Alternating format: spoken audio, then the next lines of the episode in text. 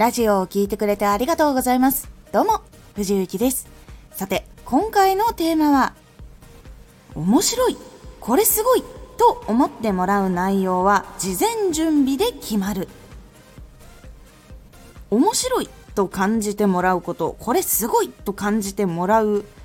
作品とかを用意するのは、やっぱり事前準備がかなり丁寧にやれてるかどうかとか時間をちゃんと使えてるかとかでかなり決まります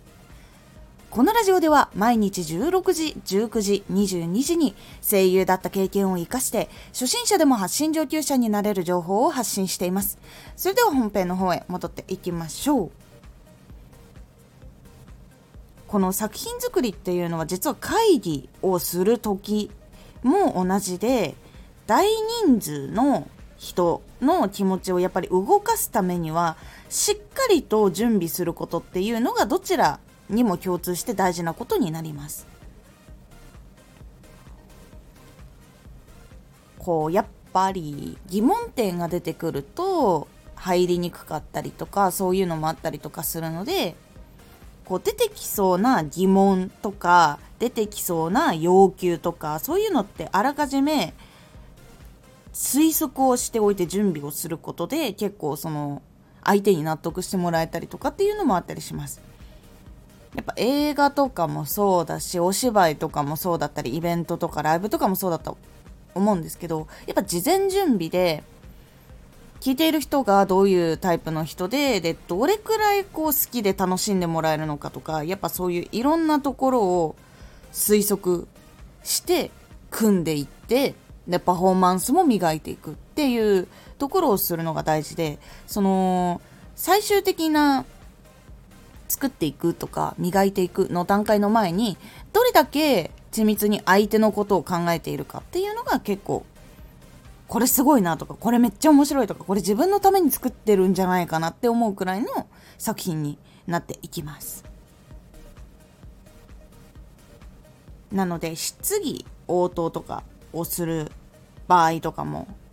会議とかだったらあると思うんですよ。であとラジオとかだったら後でコメントでこう来そうな質問とか。そういうのはあらかじめ用意しておいてよどみなくすぐに答えられるようにしておいたりとか必要になりそうな資料とか。そういうのはもうあらかじめ用意してアイコンにしたりとかツイッターに載せたりとか。そういう風にすると結構変わります。であとはそのお仕事の依頼とかが急に来た時でその時にあなたが話してたこういうあれを使ってみたいんですけどなんかいいアイディアないですかとかって聞かれることもあると思うのでそれにこう対応したアイディアっていうのをすぐに出せるように考えておくのも結構大事かと思います。でこう話す時とかこう会話の内容に出てきそうな内容今までのそのコメントの系統とかそういうのから推測して全部調べても次の時には話せるようにとか来た時にすぐに対応できるようにしておくっていうのも結構大事だったりします。まあ、パフォーマンス系とか作品系だったらあんまりこういうことっていうのはないんですけどでもそのストーリーの流れとかライブの作り方とかってやっぱり結構気持ちがこう上がる下がるとかこうつまんなくなりがちな要因とかっていうのは結構わかる部分はあると思うのでそれを回避するためにはやっぱりここまで上げて一回落ち着いてまた最後上がっていこうとかライブの流れを決めたりとか物語も全部順調に終わるんじゃなくて実はその中にこういう気持ちの起伏があったりとかもしくは人間関係が変わったり環境が変わったりみたいなそういう話を入れて困難にまた立ち向かってクリアをしたことによってエンディングを迎えるとか。そういうことをやっぱり考えて作っていくっていうのが結構大事になっていきます。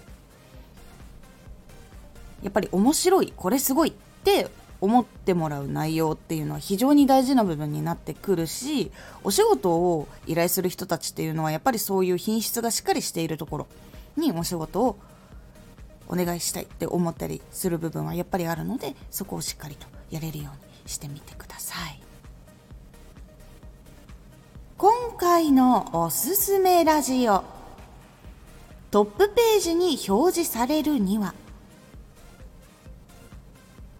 トップページでやっぱり表示される項目っていうのがあったりとかするのでどういうふうに表示をされるためにこう分析したらいいのかとか考えたらいいのかっていうのをお話ししております。このラジオでは毎日16時、19時、22時に声優だった経験を活かして初心者でも発信上級者になれる情報を発信していますのでフォローしてお待ちください。毎週2回火曜日と土曜日に藤雪から本気で発信するあなたに送るマッチョなプレミアムラジオを公開しています。有益な内容をしっかり発信するあなただからこそ収益化してほしい。ラジオ活動を中心に新しい広がりにつながっていってほしい。毎週2回火曜日と土曜日。ぜひお聴きください。ツイッターもやってます。ツイッターでは活動している中で気がついたことや役に立ったことをお伝えしています。ぜひこちらもチェックしてみてね。コメントやレター、いつもありがとうございます。ではまた。